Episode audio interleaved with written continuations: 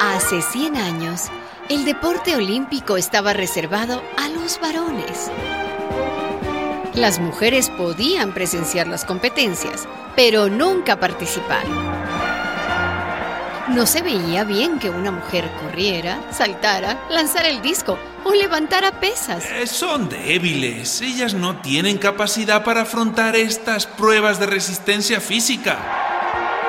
Contra esta discriminación, la francesa Alice Billiat fundó en 1922 la Federación Internacional Femenina de Deportes y convocó en París a una Olimpiada Femenina paralela. Hoy en día las mujeres conquistamos medallas en todos los deportes, a la par que los hombres. Entonces, ¿cuál es la debilidad, eh?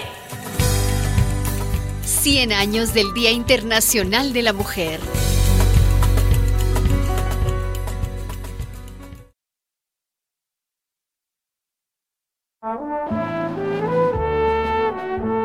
Hace 100 años eran pocas, muy pocas las mujeres que podían ingresar a las universidades. Durante siglos, las puertas de la enseñanza superior estuvieron cerradas para nosotras. Eh, como decía el gran filósofo Voltaire, la mujer desde la edad de seis años no crece más que en estatura. Una mujer eh, amablemente estúpida es una bendición del cielo. Fue una lucha larga y desigual. En cada país, unas cuantas valientes rompieron el cerco de prejuicios, burlas y amenazas. En Ecuador, Matilde Hidalgo fue la primera mujer graduada de bachiller, la primera en doctorarse como médica en 1921. Decían que no éramos suficientemente inteligentes. inteligentes. Y ahora, ahora le sacamos ventaja en casi todas las carreras universitarias. 100 años del Día Internacional de la Mujer.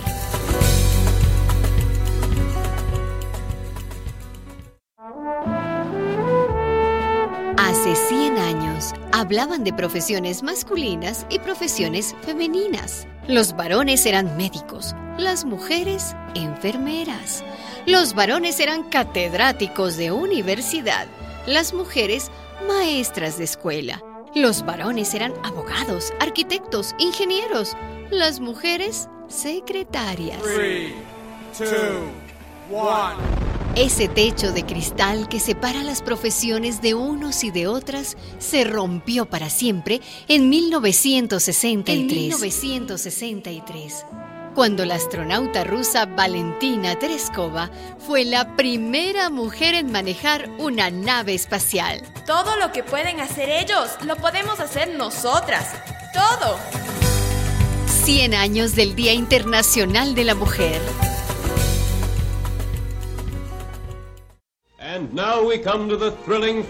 Hace 100 años, la prensa y los medios de comunicación estaban en manos de varones. Los directores eran varones, los comentaristas eran varones, varones los locutores y varones los periodistas. La mujer solo servía como reclamo publicitario. Pero apareció allá por los años 60 María Elena Walsh en la televisión argentina. Hola, mi nombre es María Isabel Miguel Vázquez, tengo 17 años y soy comunicadora indígena en la comunidad de Santa María Tlahuitoltepec, Níger, Oaxaca. Y aparecieron voces de mujeres en radios comunitarias de todo el continente. Bueno, pues saludo con gusto en esta mañana de lunes. Y apareció Carmen Aristegui en la Radio de México y Oprah Winfrey en la televisión estadounidense. Hoy, las mejores entrevistadoras somos mujeres.